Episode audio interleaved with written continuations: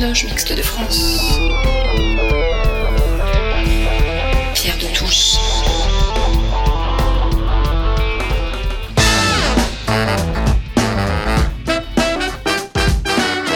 Les débats de Pierre de Touche.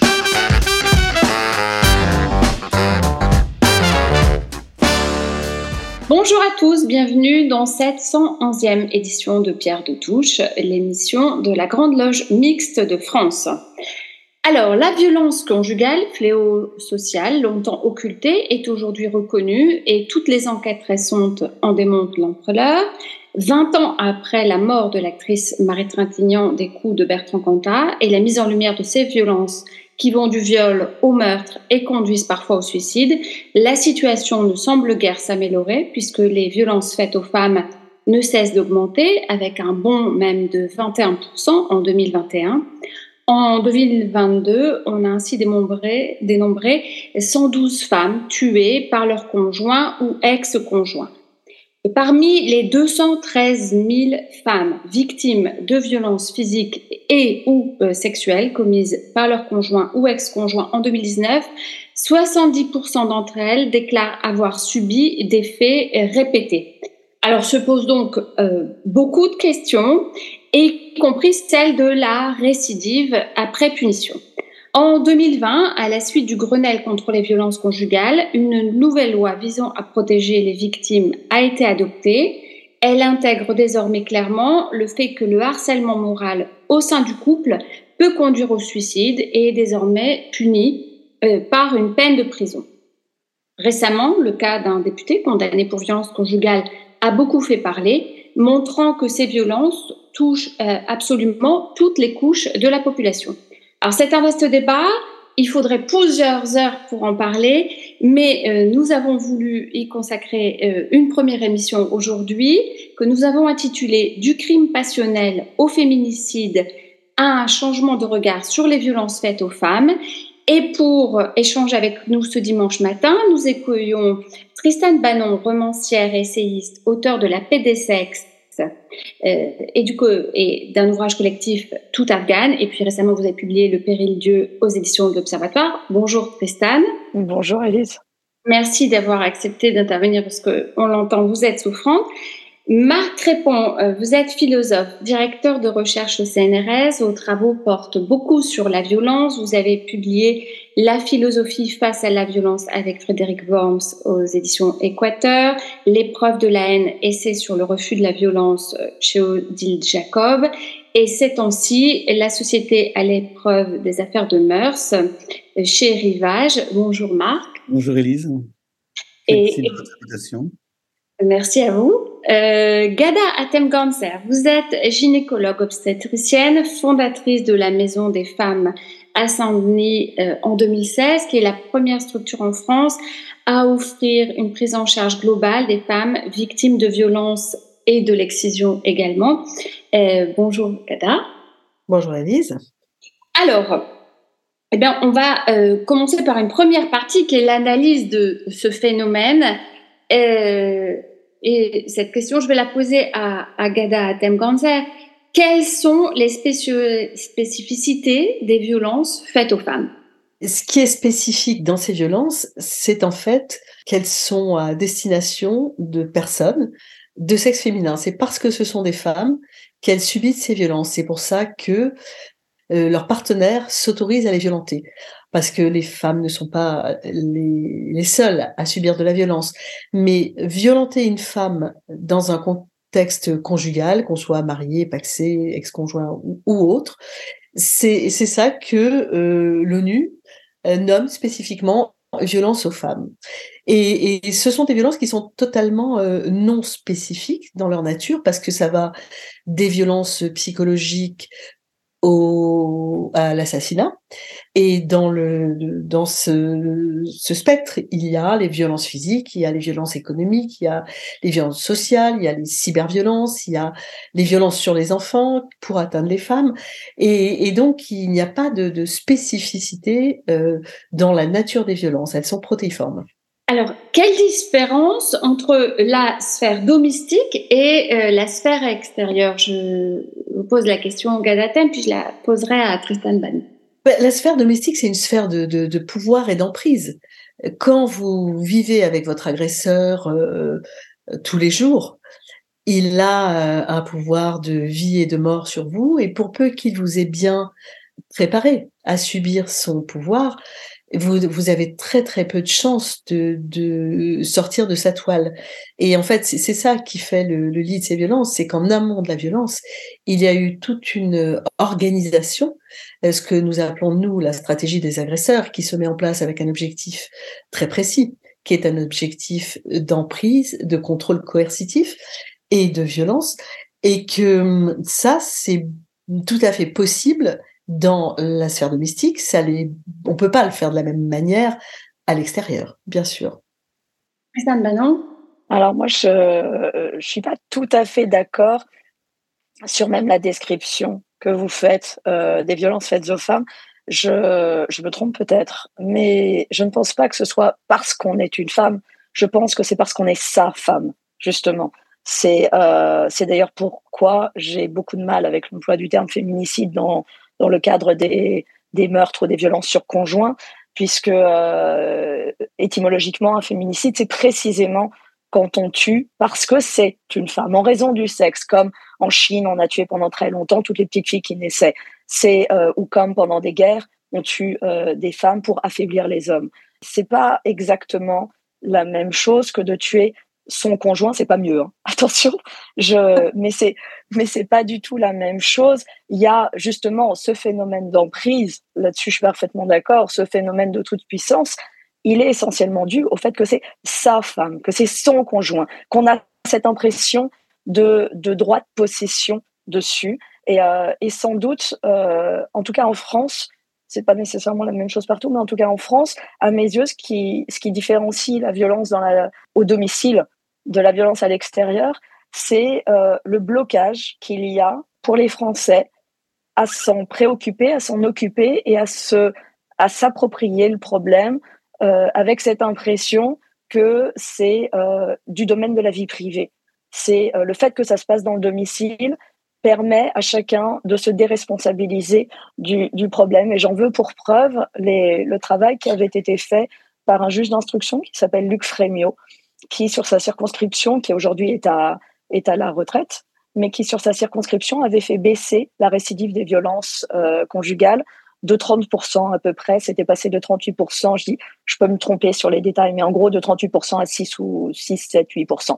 On, on, va en parler après de ce qu'avait fait euh, Luc Frémio. Euh... Bah oui, mais en même temps, c'est important dans, dans le fait que justement, ces violences euh, au domicile sont très difficiles à endiguer parce que si ceux qui sont les voisins du domicile, si ceux qui euh, pourraient alerter sur ce qui s'y passe, ne le font pas euh, au prétexte que euh, ces gens-là se mettent des œillères, comme l'a démontré Luc Frémio dans son travail, euh, en faisant des reconstitutions et en se mettant dans le canapé des voisins et en s'apercevant qu'on entendait tout, par exemple, ben, on ne peut pas s'en sortir. On ne peut pas avancer. Ce qui fera qu'aussi, pas seulement, mais ce qui permettra aussi d'évoluer, d'avancer et de lutter contre ces violences-là, c'est que tout le monde s'auto-responsabilisera et que tout le monde considérera que quand il entend au-dessus, en dessous, ou quand il voit au travail arriver euh, quelqu'un avec euh, une femme arriver avec euh, des traces de violence, euh, il considérera qu'il doit réagir et qu'il doit agir. Marc réponse, vous n'avez pas encore fait la parole. Oui, je voudrais bien répondre alors aux, aux deux questions successivement. La première sur, dans le fond, la spécificité des violences faites aux femmes.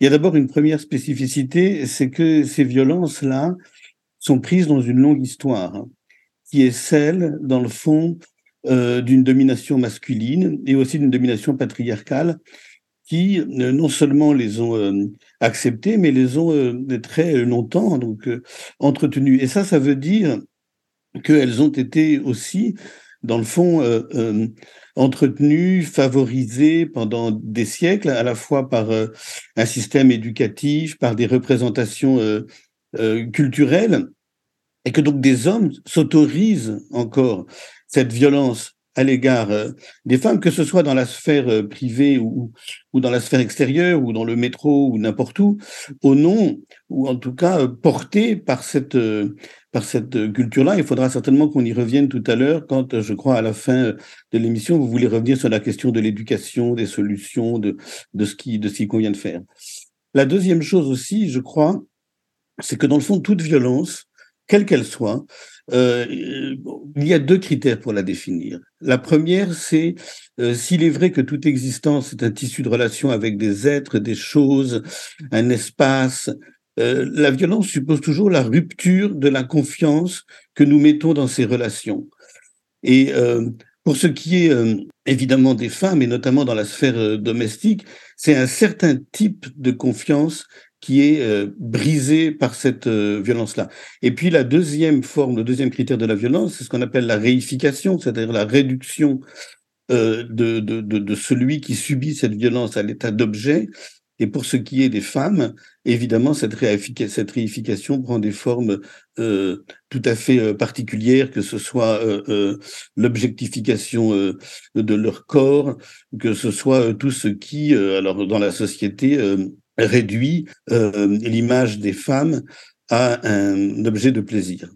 Maintenant, pour la deuxième question, celle qui est de la sphère euh, domestique, eh bien, je la reconduirai justement au premier critère de la violence, qui est celle de la confiance. Ce qui me semble terrible dans ces violences euh, domestiques, dans ces violences conjugales, c'est que dans le fond, elles interviennent toujours sur un attachement premier. Dire que la personne qui subit euh, qui subit ces violences, elle n'a pas imaginé au départ que ça pouvait arriver. Elle n'a jamais imaginé que euh, l'être qu'elle a, qu'elle a aimé se retournerait euh, un jour contre elle en puissance de destruction. Et donc, ça suppose, ce sont des violences terribles parce que, et c'est là où, on a, où évidemment il faut, il, faut parler du phénomène de l'emprise, c'est que dans le fond, pour se défaire de ces violences-là, pour leur échapper, il faut pouvoir euh, rompre, il faut pouvoir euh, se détacher, il faut pouvoir euh, s'arracher à tous ces liens qui nous relient à la personne qui en est responsable.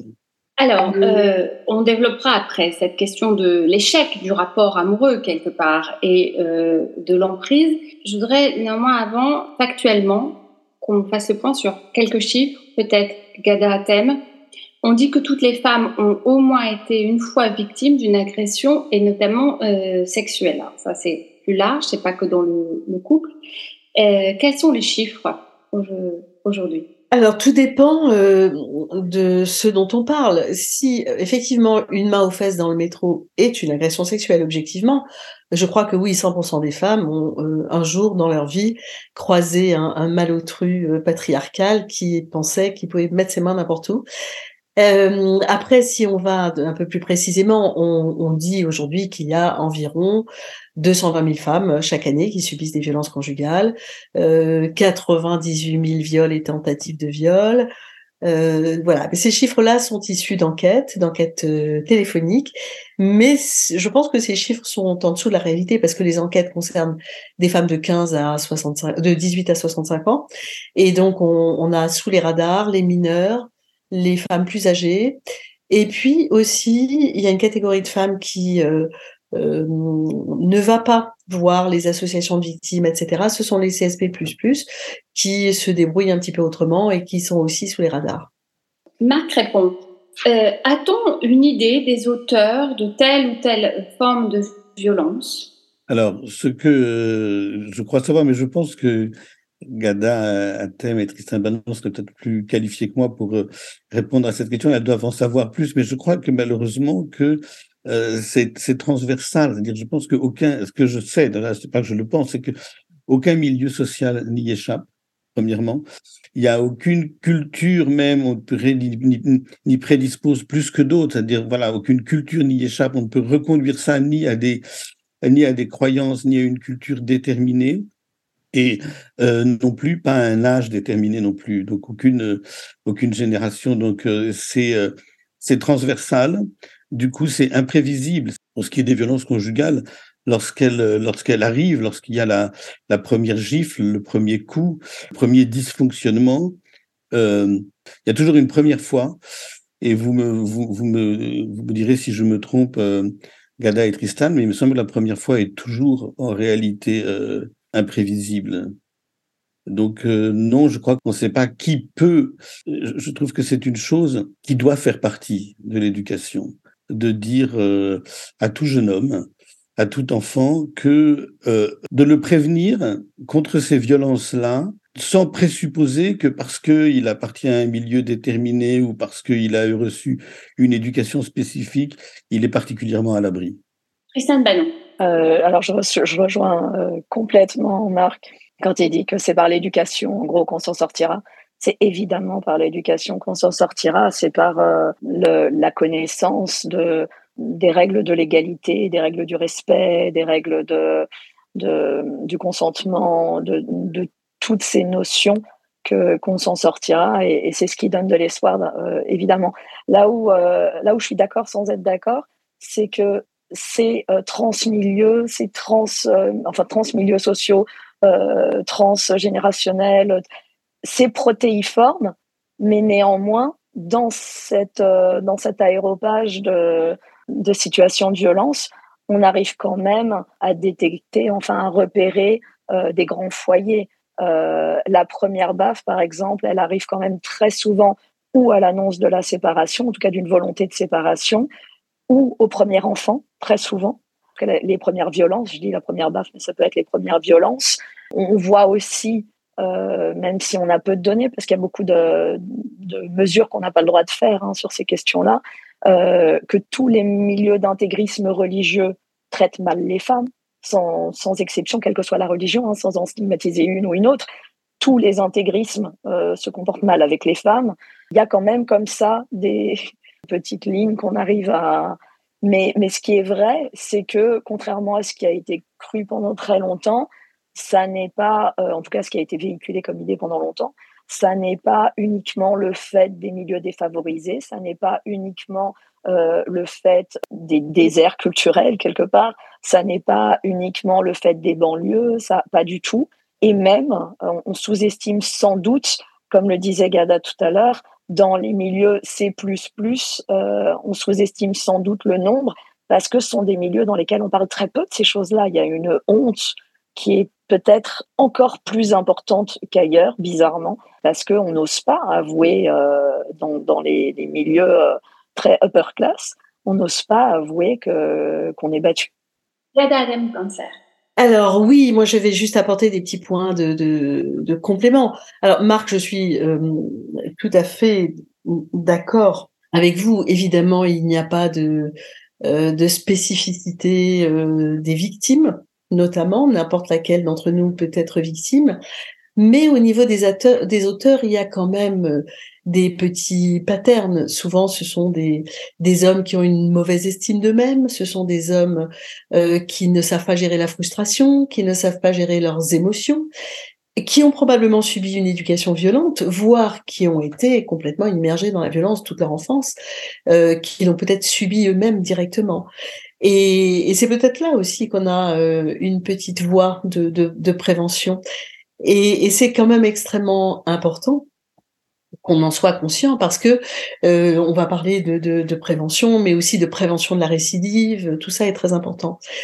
Il y a autre chose qu'il ne faut pas oublier, c'est que, et là encore, je suis absolument d'accord avec vous, Marc, c'est de l'amour à la base. La femme est amoureuse, l'homme je ne sais pas, mais la femme est amoureuse et elle a très envie de sauver cette image du couple euh, qu'elle euh, porte en elle depuis qu'elle est petite fille et qu'on lui a dit qu'un jour son prince allait venir. Et donc elle va accepter beaucoup de choses pour préserver l'image de son prince. Ce qu'on sait aujourd'hui, c'est qu'il n'y a pas de violence physique qui ne soit précédée de violence psychologique. Et que c'est une, une façon d'assurer l'emprise, c'est que petit à petit, on a détruit l'estime euh, d'elle-même de cette femme, on a détruit sa confiance, on a détruit plein de choses, et qu'à partir de ce moment-là, on peut taper. Et les premiers coups peuvent arriver à la première grossesse, ou à un moment donné euh, qui convient à l'agresseur. Ce qu'on voit plus souvent, par contre, c'est que le fait de la tuer intervient au moment de la séparation, parce que là, il est hors de question que mon objet m'échappe et que je le préfère mort plutôt que pas à moi. Et ça, c'est quand même assez fascinant dans la construction mentale des agresseurs. Alors, euh, une question à Marc Répond, vous êtes philosophe. Euh, S'agit-il selon vous d'un phénomène individuel ou social?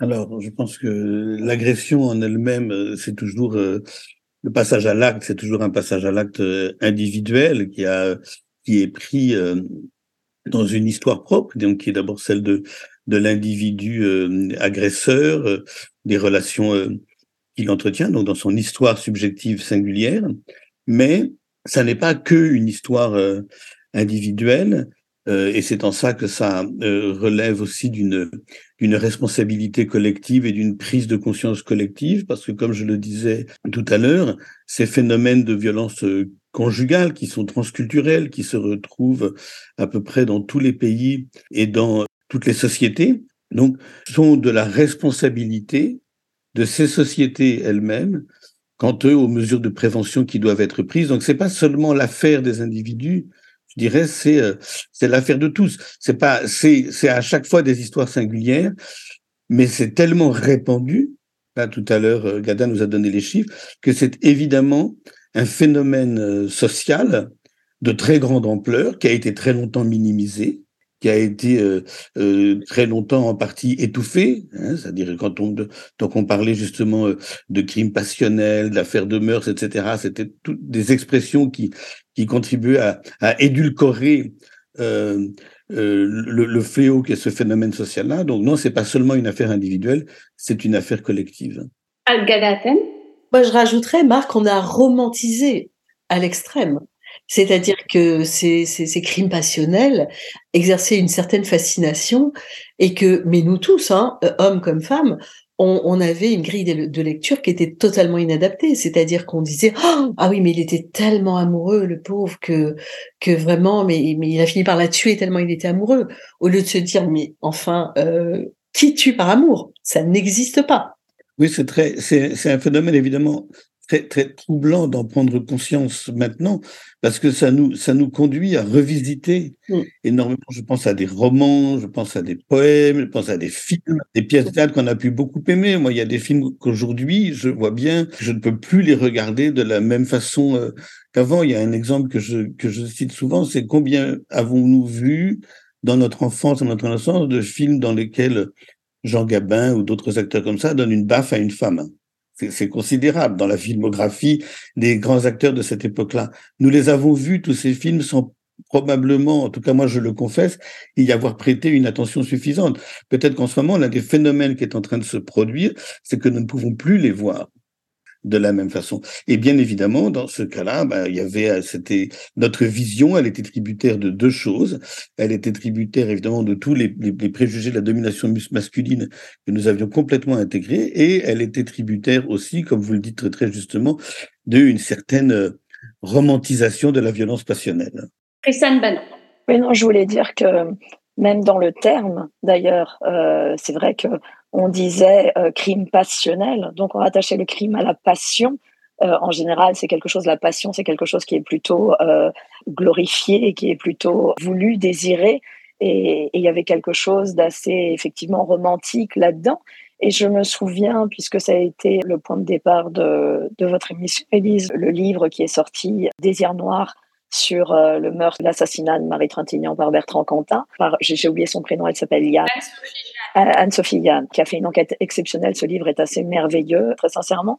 Mais on voit que finalement, au moment où ce, ce crime a eu lieu, il y avait encore tout un, un imaginaire qui était celui de euh, Taylor et Borton, finalement de euh, ces grandes figures qui se tapent dessus pour se montrer à quel point elles s'aiment parce que ce sont des figures qui sont très passionnées et c'est beau, c'est les artistes, c'est tout ça. Donc j'ai l'impression que ça a beaucoup joué. Moi j'ai beaucoup de mal à juger les œuvres de fiction, que ce soit des films, que ce soit des livres que ce soit du théâtre. J'ai beaucoup de mal à juger des œuvres de fiction. Mais en revanche, juger des réalités contemporaines euh, telles qu'elles étaient racontées, telles qu'elles étaient retranscrites. Et on voit bien que Liz Taylor, qui se faisait mettre régulièrement sur la gueule, hein, pardon de le dire un peu violemment, mais enfin c'était ça, par Burton, personne ne trouvait rien à redire. Tout le monde trouvait ça terriblement euh, romantique, romanesque. C'était le milieu de l'art. Les artistes, ils étaient comme ça, ils s'emportaient. C'était magnifique. Et quand, je, m'en souviens, quand euh, Marie Trintignant euh, décède sous les coups de Bertrand Cantat, je travaillais à l'époque à Paris Match et on était très très très très au fait de tout ce qui se passait puisque les deux étaient entre guillemets des amis de match. Euh, ils avaient leur carrière avait été très très très suivie par Paris Match. Je crois même de mémoire que Paris Match est le premier euh, média qui a pu aller voir Bertrand Cantat en prison. Et je, me souviens qu'il y avait cette, cette idée du crime passionnel entre monstres de, de l'art. Il y avait quelque chose euh, où euh, on pouvait pas juger, on pouvait pas comprendre. C'est des artistes, quoi. C'était presque beau euh, cette façon de s'aimer jusqu'au bout. Et c'est ça a beaucoup joué dans la façon dont ça a été traité. oui, c'est pour ça, que je, je crois qu'une chose très importante et qui sans doute signe un changement d'époque, en tout cas je veux l'espérer, c'est euh, la requalification des choses. C'est-à-dire que Camus disait à un moment on arrivera à faire reculer le seuil de tolérance à la peine de mort le jour où on appellera la peine de mort un meurtre légal, c'est-à-dire où on la décrira pour ce qu'elle est. Aujourd'hui, on assiste à un phénomène comparable. Par exemple, le fait qu'au sein d'un couple, un rapport forcé euh, entre un mari et une femme, c'est un viol, c'est une requalification qui fait apparaître des violences conjugales pour ce qu'elles sont. Le fait qu'on puisse dire que n'importe quel coup, une gifle, etc., c'est une violence, c'est aussi euh, une requalification. Donc je crois que dans le cadre de ces violences euh, faites aux femmes, qu'elles aient lieu euh, au sein du couple ou qu'elles aient lieu dans la société en général, la, façon dont elles sont aujourd'hui nommées pour ce qu'elles sont constitue déjà une, avancée considérable. Et euh, probablement qu'aujourd'hui, si nous devions recouvrir médiatiquement l'assassinat de Marie Trintignant par Bertrand Cantat, nous n'utiliserions pas tout à fait les mêmes mots pour le dire et nous aurions moins peur d'utiliser les mots, c'est-à-dire de parler de féminicide, de meurtre, de dire les choses comme elles sont, avec les mots qu'il faut. Alors, garde thème, et puis après, on avancera un peu sur la question de la société. Oui, non, je voulais juste rajouter euh, l'importance euh, de la requalification. On a fait un grand pas le jour où on a remplacé la puissance paternelle par l'autorité parentale. Euh, je pense que ça partait de là. C'est vrai. Alors, on va parler maintenant de la question des féminicides vus par la société. Vous parliez de crimes passionnels tous les trois, dont passion, il y a patior, souffrir en latin.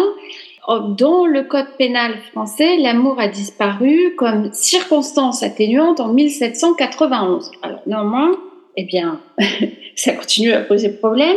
Pourquoi parler de féminicide? Alors je sais que vous n'êtes pas tous les trois d'accord sur ce thème, euh, donc c'est euh, intéressant. Quels sont les enjeux derrière le conflit sémantique qui semble se jouer dans la dénomination des crimes touchant les femmes et notamment dans la sphère domestique? Tristan Bannon. Bah, comme je pense que je vais être la seule à, ne pas aimer ce terme de féminicide, je vais commencer en expliquant pourquoi je l'aime pas. Je l'aime pas, euh, c'est pas le terme que je n'aime pas, c'est-à-dire que je pense qu'il n'est pas approprié au, crime sur conjoint. Comme je, le disais tout à l'heure, un féminicide, c'est quand on tue uniquement en raison du sexe, sans souci du reste. On tue toutes les femmes. Euh, quand on commet des excisions et qu'il y en a un certain nombre qui meurent au passage, c'est un féminicide. Quand euh, en en période de guerre, on décide de tuer euh, les femmes pour affaiblir les hommes et puis pour euh, tout bêtement euh, gagner des guerres, c'est un féminicide. Quand en Chine, on décide de tuer toutes les petites filles qui naissent, c'est un féminicide. Enfin voilà. Et pourquoi ça me pose problème? Parce que ça pourrait être pas si grave d'employer un mot qui marque les consciences et qui choque les consciences, qui permettent de voir une réalité, quand bien même ce mot serait étymologiquement impropre. Moi, il me pose problème parce que il met de côté tous les facteurs qu'on pourrait étudier autour de ces crimes sur conjoint. C'est un féminicide, elle a été tuée parce que c'était une femme, basta. Alors qu'il y a quand même, malgré tout, euh, comme le disait Gada tout à l'heure, il y a une prévention qu'on pourrait malgré tout réussir à avoir si on s'intéressait à qui sont ces hommes, qui sont ces femmes, dans quel contexte ça arrive, qu'est-ce qui les a amenés à ça, quels sont les facteurs favorisants. Et tout ça, on ne s'en occupe pas parce qu'on décide que c'est un féminicide, ça rentre dans la case féminicide. Donc, voilà, les hommes tuent les femmes et on s'arrête là. Et on ne se pose pas du coup une autre question qui est celle de notre responsabilité, notre responsabilité collective en tant que, entre guillemets, sentinelle, euh, faisant partie d'une société, devant nous aussi euh, prendre soin de ceux qui nous entourent, quand bien même ils ne sont pas dans nos proches, ceux avec lesquels on vit factuellement, au-dessus, en dessous, dans nos immeubles, et on ne se sent pas nécessairement concerné, puisque dans un féminicide, le seul coupable, c'est l'homme qui tue la femme. Alors évidemment qu'il est coupable, il ne s'agit pas de déculpabiliser, mais toute personne qui sait d'une façon ou d'une autre une violence qui se passe dans un couple, quelque part, en laissant faire, participe à ce qui peut devenir un jour un crime sur conjoint. Et je pense que responsabiliser chacun à réagir face à ce qu'il peut entendre, voir, deviner ou croire avec des éléments, c'est quelque chose qui est important dans la lutte contre ces, ces crimes-là. Alors, moi, j'aime bien féminicide parce que ça permet de compter. Alors, bon, je suis d'accord avec vous, il y a plein d'autres euh, féminicides qui euh, euh, surviennent, mais si on dit féminicide conjugal, on voit très très bien de quoi on parle, ce d'autant que ça peut être un ex-conjoint et ça peut se... On peut tuer sa femme 20 ans après qu'elle vous ait quitté, donc, féminicide conjugal me parle. Et on, on, parle, nous aussi, de feuticide de filles notamment en Chine, d'infanticide de filles. Et c'est pas pareil tuer son ex-conjointe que de tuer une fille parce qu'elle va naître fille et que c'est la fin du monde. Donc euh, oui, nommer précisément les choses, c'est important. Mais si on n'avait pas... Souvenez-vous, il y a dix ans, on ne comptait pas. On aurait été incapable de dire une femme meurt tous les deux jours et demi sous les coups de son compagnon. Bien sûr, bien, bien sûr, mais c'est pour ça que je dis, c'est ça a eu des vertus parce que ça a permis effectivement de compter, de prendre l'ampleur d'un phénomène. Après, je trouve que le terme est impropre et qu'il gomme tout un, tas d'éléments et de facteurs, parce qu'on pourrait aussi décider de compter en, les appelant effectivement pour ce qu'ils sont, des crimes sur conjoint ou des crimes sur ex-conjoint ou, des crimes dans le cadre d'un couple qui a existé, qui, je sais pas, on pourrait en tout cas se poser la question, et ce serait peut-être des questions qui nous amèneraient à d'autres questions comme qui sont ces hommes, comment deviennent-ils euh, des meurtriers, parce qu'ils sont quand même des meurtriers, ou en tout cas des hommes violents, euh, et quelle est notre part de responsabilité dans tout ça? Oui, mais féminicide ne l'empêche pas. Non, mais je crois qu'on a besoin des deux, c'est-à-dire je crois qu'on a effectivement besoin euh, d'une comptabilité globale et d'un chiffre global pour faire mesurer l'ampleur du phénomène. Pour une raison très simple, c'est que pour que le seuil de, de violence, euh, euh, le seuil de tolérance, de complaisance d'une société à l'égard de certaines formes de violence recule, il faut que soit rendu visible ce qu'elle ne veut pas voir. Euh, et, et, dans le fond, le chiffre modifie les conditions de visibilité, c'est-à-dire que les chiffres sont extrêmement parlants. Donc on a besoin d'un chiffre global parce qu'il frappe les esprits, il frappe l'imagination et il est euh, de nature à faire euh, prendre conscience. Après, quand on rentre dans l'analyse des phénomènes, bien sûr qu'il y a quelque chose d'absolument spécifique aux féminicides qui se produisent dans le couple, dans le foyer. Euh, pour la raison sur laquelle j'ai insisté euh, tout à l'heure, c'est parce que il y a des féminicides qui n'ont rien à voir avec des phénomènes d'emprise. Quand ils sont pris dans le couple, quand les choses euh, ont été, dans le fond, prévisibles, quand elles se sont annoncées longtemps à l'avance, quand elles se sont préparées longtemps à l'avance par des gestes, des attitudes, un dénigrement, etc., euh, à ce moment-là, ils sont indissociables d'un phénomène d'emprise. Pourquoi est-ce que, dans le fond, à la première gifle, on part pas? Le phénomène, pourquoi est-ce que euh, au premier coup, euh, on ne met pas à la fin à la relation dont on n'a jamais imaginé qu'elle pourrait s'accompagner de violences de ce type et même de violences tout court? Eh bien, parce qu'on est pris dans la prise de l'attachement et que le détachement est difficile et que partir c'est pas facile et qu'on vit toujours c'est ça que je trouve terrible dans toutes ces histoires là c'est que jusqu'au dernier moment il y a toujours l'espoir que peut-être un jour ça va changer que peut-être le coup sera le dernier que peut-être l'agression sera sera la dernière qu'on va enfin faire ce qu'il faudrait faire pour que ça cesse. Et c'est terrible c'est évidemment une impasse c'est jamais comme ça que ça se termine. Et donc, bien sûr que dans ces cas-là, euh, les féminicides euh, sont euh, des formes de, de crimes et de meurtres qui ont une histoire différente. Donc, donc, oui, peut-être que le féminicide conjugal est une façon de les différencier des autres féminicides. Mais en même temps, je crois qu'on a vraiment besoin d'un chiffre parlant qui montre l'ampleur des femmes qui meurent sous les coups de leur conjoint, ou en tout cas je dirais par un effet de la domination masculine euh, et par un, euh, effet euh, aussi du patriarcat dans nos sociétés. Est-ce que selon vous, dans le cas, on se souvient de, donc de Marie Trintignant il y a 20 ans, et le livre d'Anne-Sophie Jeanne, Désirement, que mentionnait Tristan Bannon tout à l'heure, est particulièrement éloquent. Il explique combien il y a eu une omerta dans une certaine presse française et une peine, une difficulté à condamner cette horreur. Est-ce que vous pensez que aujourd'hui, si ça se reproduisait, il y aurait la même omerta ou est-ce qu'il y a eu un changement? Christiane. Euh, bah, la preuve que non. La preuve que non, euh, c'est que c'est qu'on on a vu récemment, parce que alors il faut quand même expliquer pour ceux qui n'ont pas lu le livre que cette certaine presse et cette omerta a été le fait d'une presse de gauche parce que Bertrand Cantat était très impliqué politiquement, qu'il euh, dénonçait énormément de choses, qu'il s'impliquait dans le combat politique et que donc c'était quelque part une voix importante pour la gauche. Et on voit bien que, non pas à gauche, mais à l'extrême gauche, il y, a, il y a peu de temps, il y a eu un homme qui a été condamné pour violence conjugale et qu'il est euh, de retour en politique et que finalement euh, son alors ça fait dissension dans son propre parti, hein, c'est pas si simple que ça. Attention, c'est pas ce que je veux dire. C'est peut-être parce que les choses ont changé que ça fait, euh, ça pose problème d'ailleurs et heureusement et c'est tant mieux. Mais mm, bon an mal an, il a repris sa place et ce parti euh, qui se disait euh, en, tête de pointe sur la lutte contre les violences faites aux femmes, euh, sur la lutte contre les violences sexistes et sexuelles, qui voulait voir disparaître de la vie publique toute personne, même simplement dénoncée, sans même parler d'être mise en cause ou condamnée, sans même parler qu'il y ait eu un travail de la justice. Hein.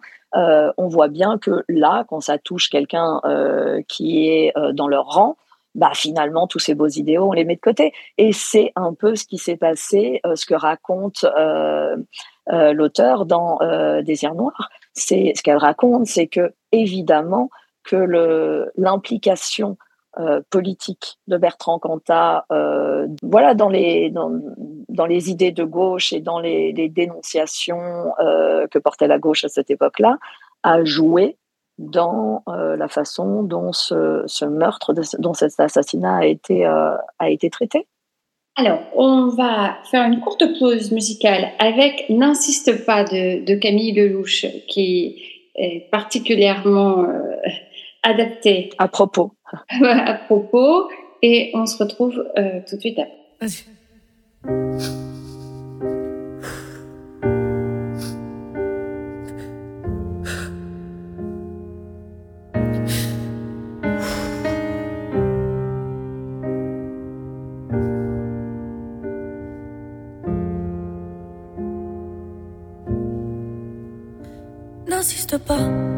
Me lance et que tu penses m'arrêter. N'insiste pas quand je te dis que tes gestes ont parlé.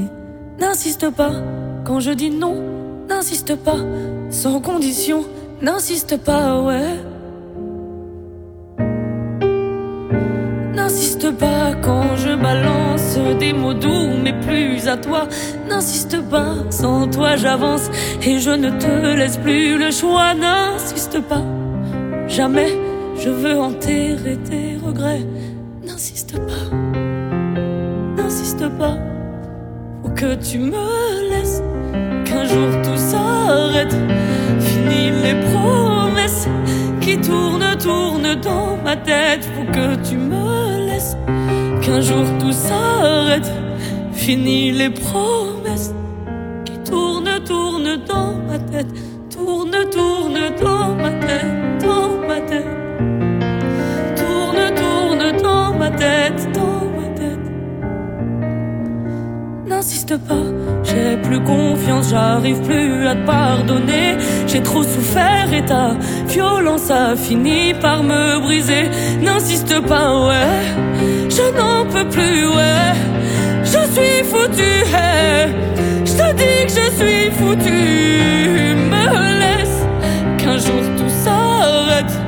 Fini les promesses qui tournent, tournent dans ma tête. Faut que tu me laisses qu'un jour tout s'arrête. Fini les promesses qui tournent, tournent dans ma tête. Tourne, tourne dans ma tête. tête, dans ma tête. N'insiste pas, j'ai temps d'oublier. N'insiste pas, ton temps est passé. N'insiste pas sur ce que tu m'as dit. Tu m'avais promis stop. Uh-huh. N'insiste pas, tout est terminé. Tu m'as juré, tu m'as cassé la gueule. T'as dit que tu m'aimais, tu m'as cassé la gueule. Aujourd'hui je m'en vais, je pense à ma gueule. N'insiste pas, c'est ce que tu me disais tous les jours. Ce que je voulais c'était ton amour. N'insiste pas quand je t'empêche de poser tes mains sales sur moi. N'insiste pas, t'es dangereux. Tu caches bien ton jeu. N'insiste pas, c'est terminé. Ou que tu me laisses, qu'un jour tout s'arrête. Fini les promesses qui tournent, tournent dans ma tête. Faut que tu me laisses, qu'un jour tout s'arrête. Fini les promesses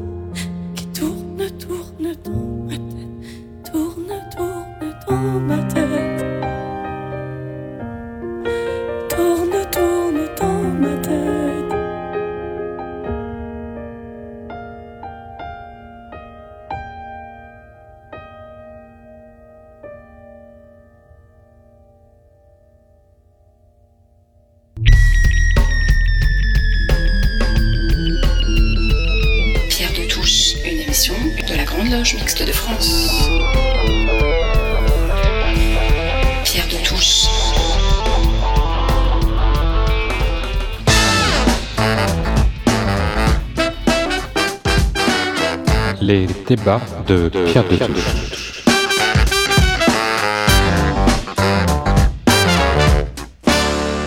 Du crime passionnel au féminicide, un changement de regard sur les violences faites aux femmes. Nous accueillons euh, ce dimanche matin Tristan Bannon, romancière et essayiste, Marc Répond, philosophe, et Gada Atem-Cancer, gynécologue obstétricienne et fondatrice de la Maison des femmes à euh, Saint-Denis. Alors, Tristan Bannon. Oui, alors je voulais qu'on explique à ceux qui nous écoutent que pendant la coupure musicale, euh, nous nous sommes tous les trois posé la question de savoir ce qu'on voulait pour ces hommes-là. Qu'est-ce qu'on veut pour ces hommes qui ont été condamnés, qui ont payé leurs dettes Marc Répond. Merci. C'est une euh, immense question qui se pose aussi bien pour les, les agresseurs dans le cas des violences conjugales que pour les, que pour les, les personnes coupables d'inceste et dont il a été euh, prouvé, effectivement, voilà, qu'ils étaient coupables d'inceste, de savoir effectivement ce que la société en fait. Et ça, je trouve que c'est l'une des, des questions les plus euh, difficiles. Alors, sur le cas euh, euh, précis, quand la justice est passée, quand la justice est passée, évidemment, on peut considérer que la personne qui a payé son tribut à la justice doit pouvoir reprendre une vie normale, parce qu'une société dans le fait dans laquelle on considérerait qu'une fois que la justice a fait son œuvre, euh, la personne reste à vie comptable de son crime, ça veut dire que euh, d'une part, c'est comme une peine à perpétuité. Euh, ça veut dire que le crime est complètement imprescriptible. Et, et ça, je trouve que malgré tout, ça contrevient à un principe du droit qui est extrêmement important, qui est quand même la progressivité des peines. Alors, on peut trouver que c'est insuffisamment, que c'est insuffisamment puni, que la peine devrait être plus lourde. On peut ne pas être d'accord avec euh, l'exécution euh, de cette peine, avec sa durée, etc. Mais il n'empêche qu'une fois que la personne a été jugée, qu'elle a été condamnée, que euh, a exécuté sa peine, c'est un principe fondamental du droit qu'elle peut quand même euh, reprendre une vie normale. Maintenant, ce que je veux dire, c'est qu'en même temps, des crimes comme celui qu'a commis euh, Bertrand Cantat, euh, on ne peut pas demander à la société de elle considérer que euh, elle peut effacer, elle peut oublier.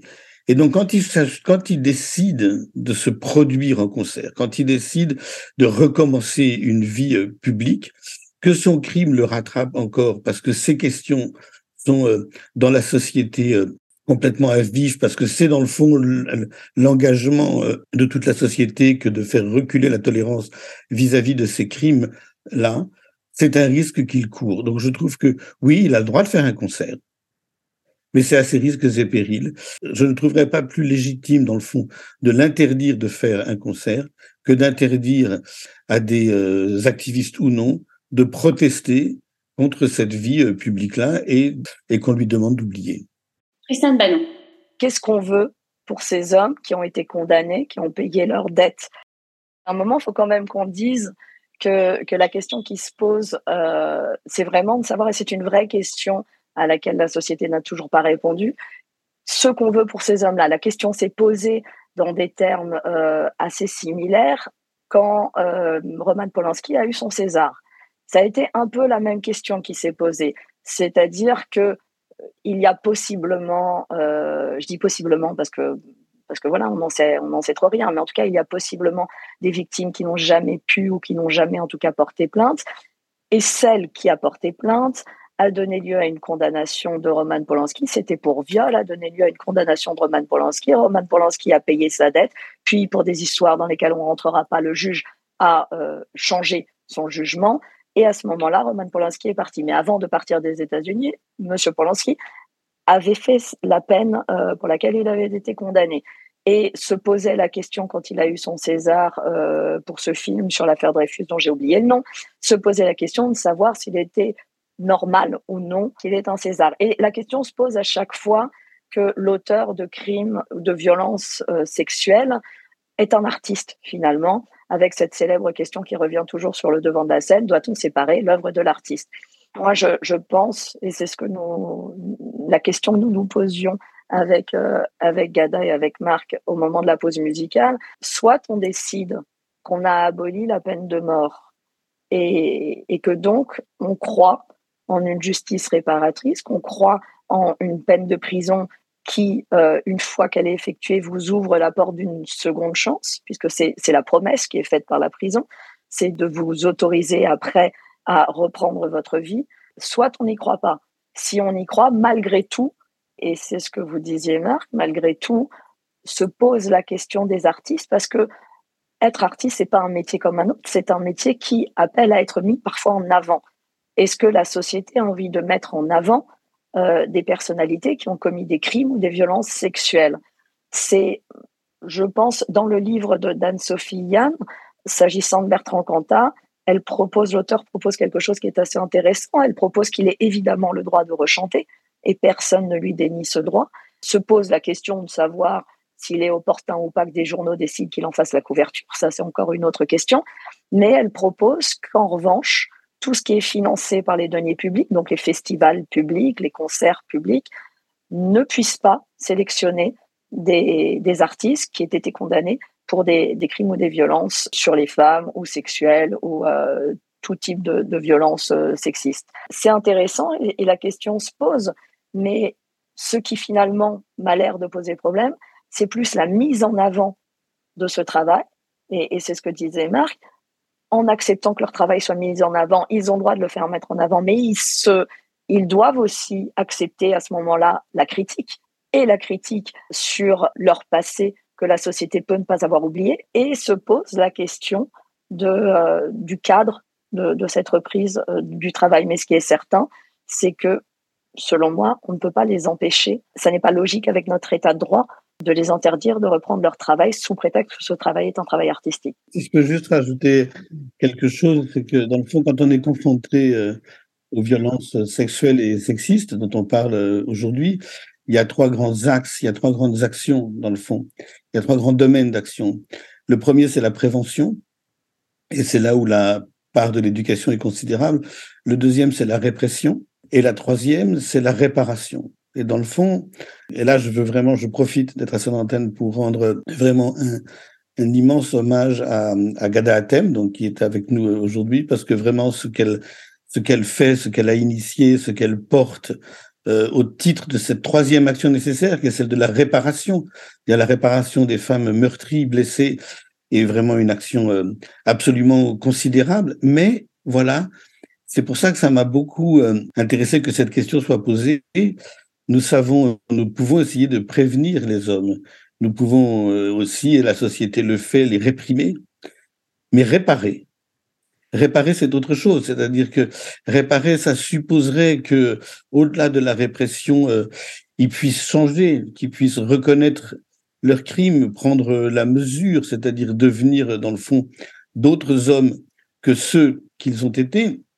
Et un homme qui reprend son activité professionnelle, artistique, qui veut la poursuivre, comme si de rien n'était, comme si dans le fond c'était, voilà, l'affaire était réglée. Évidemment que ça pose un problème et qu'on peut se demander dans quelle mesure cet homme a été ou non réparé. Je voudrais qu'on aborde maintenant la question des femmes. On abordera en, dernier point euh, la réponse pénale, politique, médicale, euh, militante. Maintenant, je voudrais qu'on parle des victimes euh, de violences conjugales, d'agressions. comment parle-t-elle, Gada Atem Comment parle-t-elle? Écoutez, elle parle très simplement. En tout cas, dans le système de santé, à partir du moment où la question leur est posée, euh, de, ce qu'elles vivent. Euh, rares sont les femmes qui ne profitent pas de cette porte ouverte, de cette perche tendue pour euh, raconter leur quotidien ou leur passé de souffrance. Parfois, il leur faut deux ou trois consultations pour se sentir vraiment en confiance. Mais ce qu'elles disent toutes, c'est un, pourquoi vous m'avez posé la question? Est-ce que quelque chose en moi vous a fait penser que? Et, et deux, personne ne m'a jamais posé cette question. Et c'est ça qui est extrêmement intéressant pour nous médecins qui avons dû revoir notre, notre façon d'interroger nos patients. Euh, on les interrogeait de manière très euh, très à l'aise sur euh, est-ce que dans votre famille il y a des maladies, même des maladies mentales, des schizophrènes, des diabétiques, etc. Est-ce que vous vous avez euh, des choses à nous raconter sur votre santé, notamment? Est-ce que vous buvez, est-ce que vous fumez, est-ce que vous vous droguez? Et on a eu beaucoup de mal à s'autoriser à dire, et est-ce que dans votre vie, quelque chose vous a fait du mal? Parce qu'on sait aujourd'hui que si quelque chose vous a fait du mal dans votre vie, et notamment dans votre enfance, eh bien, certaines maladies que nous comprenons mal vont s'accélérer euh, subitement, et nous allons pouvoir vous aider bien mieux que ce que nous faisions avant. Et ça, les femmes le comprennent très bien alors, ce sont plutôt les psychiatres, les psychologues ou les gynécologues, tous les médecins? Tout le monde. N'importe quel professionnel de santé. Alors évidemment, euh, si votre dentiste vous dit bon et c'était comment votre enfance, vous allez vous demander s'il va bien dans sa tête. Mais votre médecin traitant, votre psychiatre, euh, le psychologue, ça devrait être la base. Moi, il y a une chose qui me fascine, c'est que je, je, je, reçois parfois des femmes avec lesquelles, évidemment, j'ai cet échange. Est-ce que dans votre vie, nanana, et, et parfois elles sont suivies par un psychiatre pour dépression depuis dix ans. Jamais il n'a posé la question, et donc jamais elles n'ont eu l'opportunité de lui parler de leur inceste. Ça paraît fou aujourd'hui. Et pourtant, c'est des choses que je vois encore en consultation. Et quelles sont les conséquences euh, de ces violences lorsqu'il n'y a pas mort? Mais Écoutez, les, les, conséquences des violences, elles sont, elles sont euh, euh, énormissimes en fait, parce que ça peut détruire complètement une vie. Donc on peut avoir des maladies, déjà des coups, des, enfin, des trucs visibles, des blessures. Euh, on peut, par exemple, se mettre à consommer des choses qui vous permettent de mettre de la distance par rapport aux violences que vous subissez, donc d'avoir des addictions, même manger Beaucoup de victimes d'inceste sont obèses parce que elles, elles, ont mis à distance leur corps, euh, ou alors elles sont anorexiques aussi beaucoup. Donc il y a des conséquences physiques très précises. Et puis ça peut être le féminicide conjugal, ça c'est pour Tristan. Et ça peut être aussi aujourd'hui une nouvelle notion juridique qui est le suicide forcé. C'est-à-dire que vous vous êtes suicidé, mais c'est pas parce que vous êtes déprimé, comme votre conjoint le répète euh, à l'envie, c'est parce que la violence que vous viviez au quotidien vous semblait tellement sans issue que mourir finalement était la meilleure solution. Il se passe avec la femme de Bertrand Cantat oui, c'est exactement le cas. Christina, voilà, exactement. Et après, il y a les conséquences psychologiques, la dépression, l'anxiété, l'insomnie, le trouble du stress post-traumatique.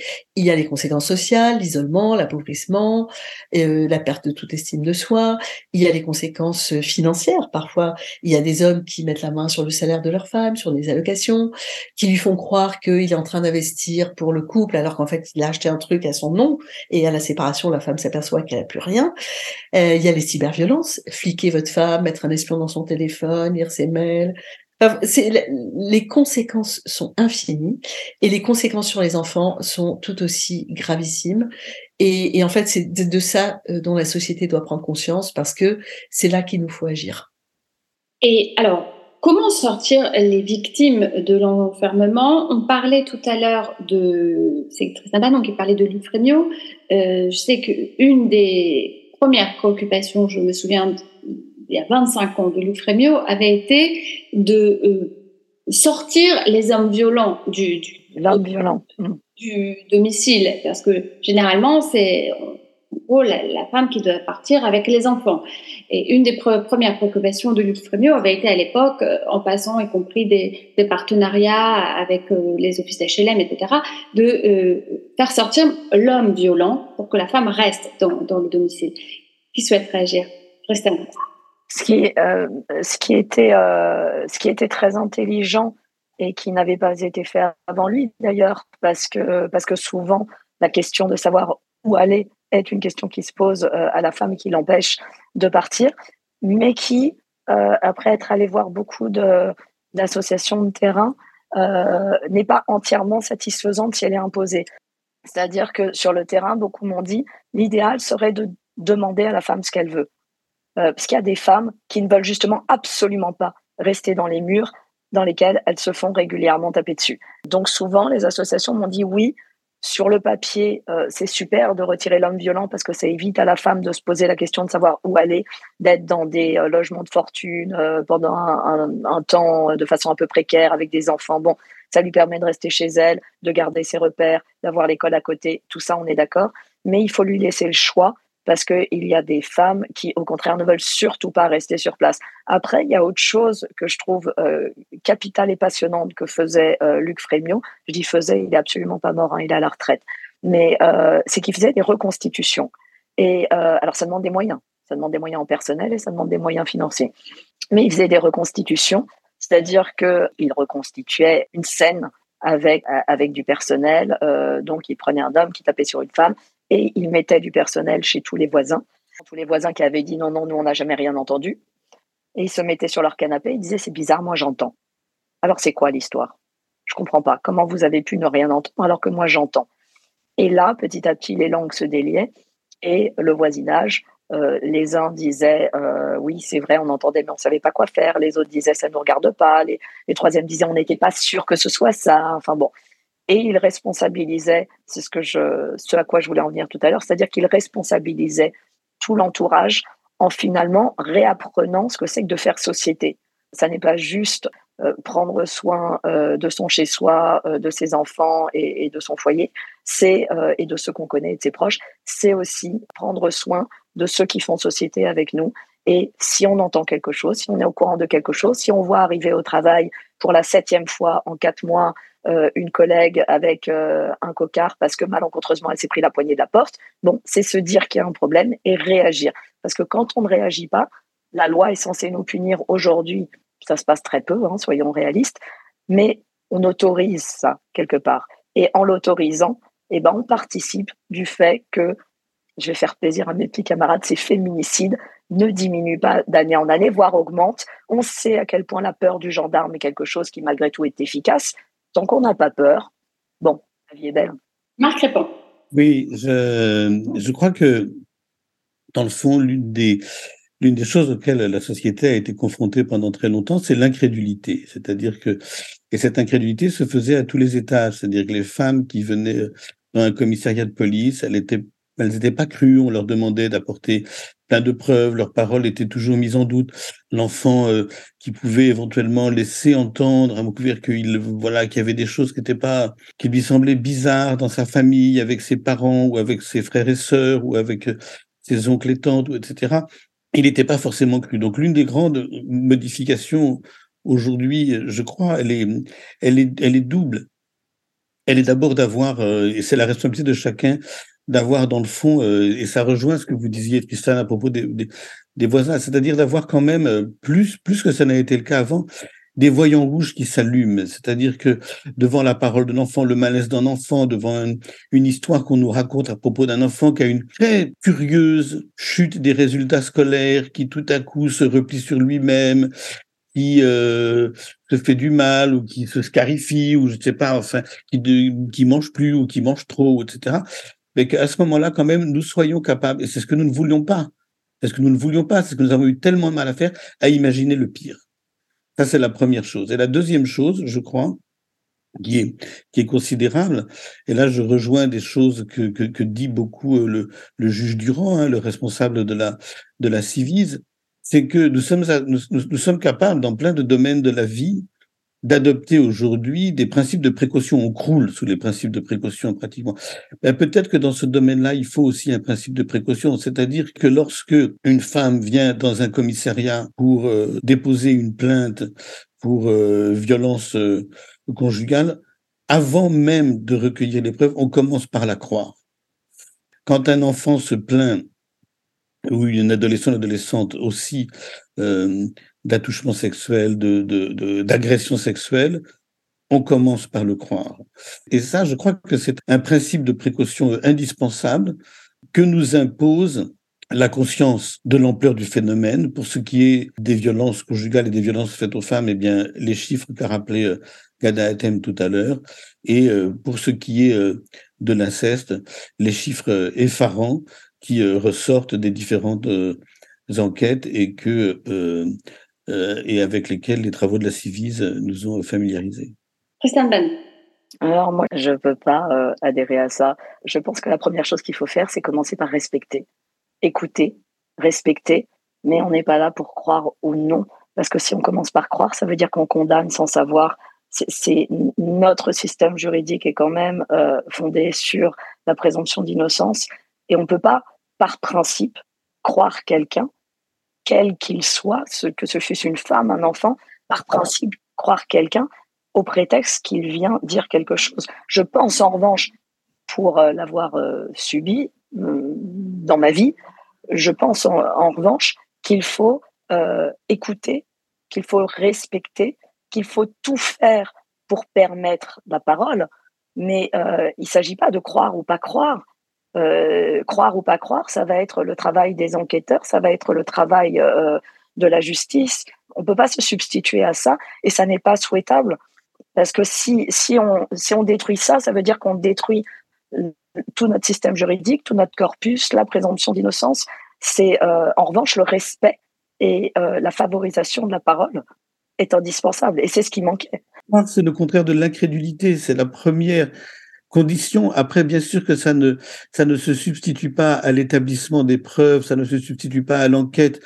Tout ça doit venir, mais on commence à croire d'abord pour euh, lutter contre l'incrédulité et pour mettre à l'abri. C'est pour ça que je parle d'un principe de précaution. La croyance, c'est la condition de la précaution initiale. Il faut mettre à l'abri. Si on mettait, si on croyait systématiquement les femmes qui sont venues dans la commissariat pour se plaindre de violences subies par leur mari et qu'on dit d'accord, on commence par la sortir de son foyer, on fait quelque chose, on crée des structures pour la mettre à l'abri d'abord, ensuite on vérifie. Peut-être qu'il y aurait moins de mais, Oui, mais on peut faire tout ça sans lui dire, enfin, sans croire. Il ne s'agit pas de croire. C'est euh, c'est on, on, lutte pas contre une injustice en y opposant l'injustice inverse. C'est pas parce que avant on ne, on, ne respectait pas qu'il faut passer à l'excès. Euh, moi, je pense qu'il faut respecter, qu'il faut agir en fonction. Il faut effectivement demander à la personne si elle veut être euh, retirée de son domicile ou pas, si elle veut euh, que le temps de l'instruction, le, le, mari soit retiré du domicile ou pas. Mais je pense que la question de croire ou pas croire n'a pas à intervenir à ce niveau-là. C'est le métier d'un flic au commissariat ça n'est pas de croire ou pas croire, c'est de faire tout son nécessaire pour que justice soit faite et pour, pour protéger la personne qui vient. Oui, je pense qu'il y a une question de temporalité, c'est-à-dire que si il faut attendre que le le travail à charge et à décharge soit fait avant de mettre les gens à l'abri, on va avoir beaucoup de mortes. Ah non non, ça bien sûr, bien sûr, c'est pas c'est pour ça que je dis on peut très bien les mettre à l'abri sans voilà. Donc je, je c'est en ce sens-là qu'il faut croire. Et puis nous, les, les, les soignants, euh, si on ne croit pas la, la, personne que nous avons en face de nous, femme, homme, enfant, eh ben on ne vous, vous êtes soignant. prendre en charge. Donc on, on croit sa parole. Vous êtes soignant. le transmet, mais on ne dit pas il est coupable, il n'est pas coupable. Ça se joue pas là. C'est vous êtes soignant. On parlait de du. Bien sûr. C'est pas la même chose. C'est pas la même chose. De même, de même que je vais vous dire, il faut mieux que votre avocat vous croit tant qu'à faire. Bien sûr. Ça, je suis parfaitement d'accord. C'est pour ça que je parlais très exactement, euh, puisque Marc Crédon parlait du. Quand on arrive au commissariat, je parlais vraiment de ce, niveau-là où il faut vous proposer d'être mis à l'abri, évidemment, où il faut vous envoyer vers les structures qui vont vous aider, évidemment, mais on est au commissariat, ils ne sont pas là pour vous croire ou non, et c'est peut-être parce que justement, on a toujours appliqué cette, euh, ce, champ lexical de la croyance, il me croit, il me croit pas, a euh, qu'on n'a pas réussi ce travail de ce travail qui doit être un travail collectif, qui doit être ensemble, le commissariat est en première ligne. Il faut pas, quand on y va, justement attendre qu'il nous croit. Il n'est pas là pour ça. Il est là pour, s'il fait bien son travail, faire le nécessaire pour recueillir votre parole, pour vous mettre sous protection si vous vous sentez en danger. Et ça, il doit l'entendre. Il ne s'agit pas euh, de quoi que ce soit d'autre. Mais si on continue de dire aux femmes que euh, au commissariat on les croit ou on les croit pas, eh ben on, met en place une défiance qui finalement nuit à tout le monde. Nuit euh, pour le coup pour aller très souvent dans des commissariats, aller voir comment ça s'y passe. Nuit aux gens qui y travaillent, qui font pour la plupart évidemment il y a des trous dans la raquette, mais pour la plupart font un travail de dingue, prennent parfois sur leur temps perso parce que euh, il n'y a pas assez de moyens, il n'y a pas assez de personnel, et qui s'en prennent, pardon, excusez-moi du terme, mais plein la gueule, nuit aux femmes parce que à force d'avoir ce discours-là, bah, résultat, elles ont plus envie d'aller porter plainte parce qu'elles n'y croient plus, précisément. C'est, je pense qu'il faut faire attention à ce qu'on dit attendre de cela. Alors, euh, on aborde maintenant la dernière partie euh, de l'émission. Quels sont les dispositifs actuels en matière de réponse pénale, politique et militante? Alors, Gada Atem, je vous interroge à la fois en tant que euh, médecin, mais aussi que comme militante quelque part. Il, y a, plusieurs domaines dans lesquels il faut, agir. Euh, déjà, prendre en charge les femmes, croire ce, euh, ce qu'elles nous disent, euh, les soigner et puis euh, s'occuper de les mettre à l'abri, ça c'est fondamental. Mettre les enfants en sécurité, c'est aussi fondamental. Euh, les aider dans la, leur démarche, c'est-à-dire à pouvoir déposer plainte en sécurité euh, dans un, un, environnement bienveillant, c'est essentiel. Leur donner accès à la justice quand elles n'en ont pas les moyens. Euh, tout ça, ce sont des choses que, que les structures qui prennent en charge les victimes doivent faire. Mais il y a un, deux autres domaines absolument fondamentaux pour moi. C'est la prise en charge des auteurs. Et moi, je, malheureusement, je pense pas que la prison euh, soit une réponse intéressante. Euh, si on, on, entasse les gens en prison et qu'on ne euh, leur fait rien faire, et surtout pas penser, ils n'ont aucune chance de, changer leur logiciel. Et en fait, ils sortent de prison encore plus fous furieux et, décidés à, détruire et à tuer. Donc, je pense qu'il faut qu'on s'interroge sur comment on accompagne les auteurs pour. Euh... Et là, Luc Frémio a fait des choses intéressantes, notamment en créant cette fameuse maison des Rossati, où on met les hommes violents et où on les rééduque. Donc ça, c'est bien. Il faut rééduquer il faut soigner les hommes violents. Et je sais que ça choque certaines féministes en disant on va, va quand même pas dépenser de l'argent pour ces malfaiteurs. Mais si on dépense pas de l'argent pour ces malfaiteurs, ils sortent, ils recommencent et on ne s'en sort pas. Et le dernier champ qui moi me semble fondamental, c'est la prévention primaire. Nous les médecins, on est prévention primaire, prévention secondaire. C'est éduquer les enfants, aller dans les lycées et les collèges, parler de la violence éducative, parler euh, de, du respect, parler de, de, de, faire société, comme vous le dites si bien, euh, Tristan. Toutes ces questions-là doivent être abordées avec les petits, avec cette vision euh, des violences, des violences intrafamiliales, des violences sexuelles. Il faut pouvoir aborder tous ces sujets sans tabou, d'une manière adaptée à chaque âge. On va pas en parler en maternelle comme on en parle en terminale, mais à chaque âge, il y a une communication essentiel euh, qui doit produire des enfants non violents, des enfants qui arrivent à dénoncer les violences qu'ils vivent chez eux, de manière à ce qu'on les prenne en charge. Marc répond. Je vais revenir à une question qu'on a abordée au tout début de, de l'émission, qui est quand même euh, euh, la grande euh, responsabilité de, de l'éducation. Je pense, comme un thème, qu'il faut pouvoir parler très tôt euh, aux enfants et surtout je pense que euh, nos sociétés sont encore quand même en proie à énormément de, préjugés qui véhiculent, qui entretiennent une différence entre les entre les sexes et que euh, donc tout, tout, tout ce qui euh, dans le fond relève du virilisme toute l'idée que que dans le fond, euh, ben, ben, pour être un homme, il faut être dur, que pour être un homme, il faut être insensible à la douleur, et puis dans certaines sociétés, que pour être un homme, il faut savoir parler aux femmes quand même d'une certaine façon et se faire respecter d'elles. Tous ces euh, éléments qui sont encore très profondément inscrits dans de très nombreuses euh, cultures, et souvent là où on les attend pas, c'est évidemment là-dessus qu'il faut travailler. C'est sur, euh, il faut allumer, probablement dans le cadre des institutions scolaires, des contre-feux, déployer des contre-paroles pour contrer tout ce qui, souvent au sein même des familles, et en général d'abord au sein même des familles, contribue à véhiculer tous ces préjugés virilistes qui ont effectivement une part considérable dans l'entretien de la violence faite aux femmes.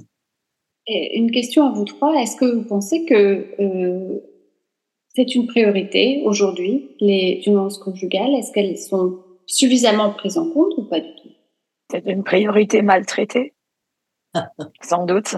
Une priorité affichée.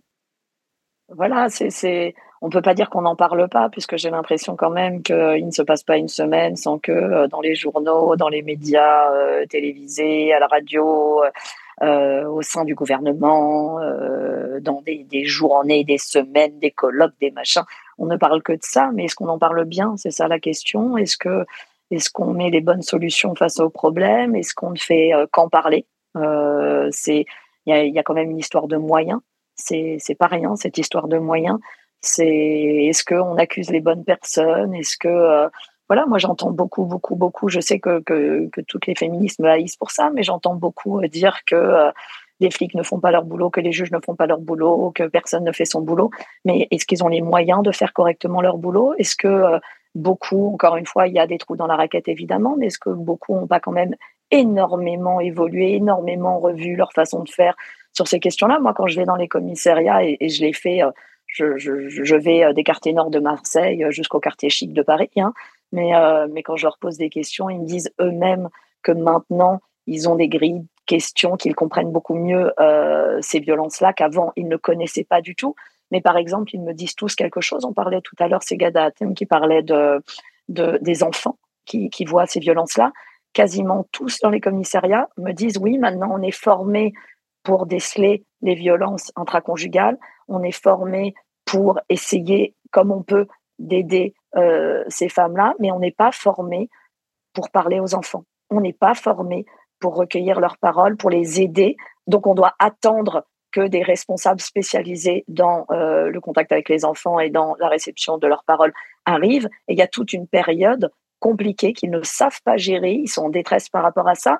Euh, ils ont aussi un vrai, vrai, vrai problème tout bêtement de moyens. Moi, j'en ai qui ont pleuré hein, quand je suis allée les voir en me montrant des piles, mais des piles, mais hautes, euh, qui dépassent de leur bureau, en disant, voilà, on me dit qu'il faut que je passe deux heures par dossier. C'est pas possible.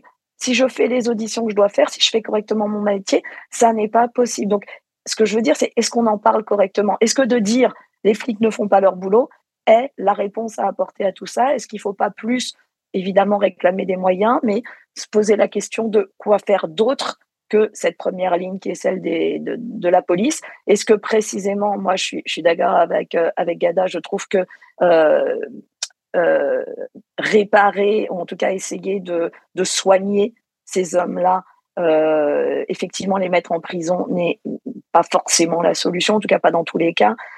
les soigner, les prendre en charge, euh, parce que les prendre en charge, c'est euh, éviter la récidive. Éviter la récidive, c'est aussi éviter des dépenses par la suite. Donc finalement, est-ce qu'on finirait par, par rentrer dans les frais, hein, bon an, mal an? Euh, Donc voilà, oui, on en parle. Oui, c'est sur le dans les préoccupations, mais est-ce qu'on en parle bien Est-ce qu'on s'en occupe bien? Marc répond. Oui, moi je crois que quand même toutes ces violences dont on parle, que ce soit l'inceste, que ce soit les violences conjugales, quand même, elles ont euh, un point commun, ce sont euh, les murs du silence dans lesquels ces violences sont souvent enfermées au sein, au sein des familles, euh, dans des forteresses. Les familles sont encore des forteresses et que dans le fond, il n'est toujours pas évident pour ceux qui sont enfermés, que ce soit les enfants, que ce soit les femmes victimes de violences conjugales, d'arriver à trouver le lieu pour en parler et donc, effectivement, la multiplication des lieux d'écoute, des centres d'écoute, leur soutien, les moyens qu'on leur donnera pour faire en sorte de sortir de ces murs du silence, me semble une des, une des conditions pour faire reculer le seuil de tolérance de la société. Ça, c'est sûr. Gada Atem c'était à vous que revient le mot de la fin parce que je sais que vous devez nous quitter. Merci. Mais je pense qu'on a, on a abordé un petit peu tous les domaines euh, dans lesquels il faudrait faire à la fois de, de l'action et de la prévention. Et je, je rajouterais juste que tous les tous les échelons sont pénalisés par le manque de moyens, par la surcharge de travail. Mm, les médecins, mais, mais jusqu'aux magistrats, on a eu des suicides de oui, magistrats. Qui, qui, disaient je, je, ne peux pas. Et quand on voit leurs conditions de travail, quand on voit dans quelles conditions ils doivent prendre des décisions extrêmement importantes pour la vie des uns et des autres, euh, moi je dirais juste que on en parle beaucoup, que c'est devenu politiquement ultra correct, mais qu'on n'est pas encore allé jusqu'au bout de ce qu'on devrait faire euh, par manque de moyens, mais aussi par manque de volonté politique, parce que il faut aller jusqu'au bout, il faut aller jusque dans les écoles, et, et tout ça coûte beaucoup d'argent, et personne n'a pris la décision aujourd'hui de dire ma priorité c'est ça, et l'argent que je dois distribuer, ben, je vais commencer par le mettre là. Et c'est peut-être ça que, en tout cas moi, j'attends de la part des pouvoirs publics. Eh bien, merci à vous trois. Euh, je pense que effectivement, nous pourrions euh, continuer très longtemps cette émission. Euh, nous n'hésiterons pas à vous réinviter. Et on se quitte avec Madonna, Tildes do Us Merci à vous. Bon dimanche. Merci Elise. Merci. Merci Elise.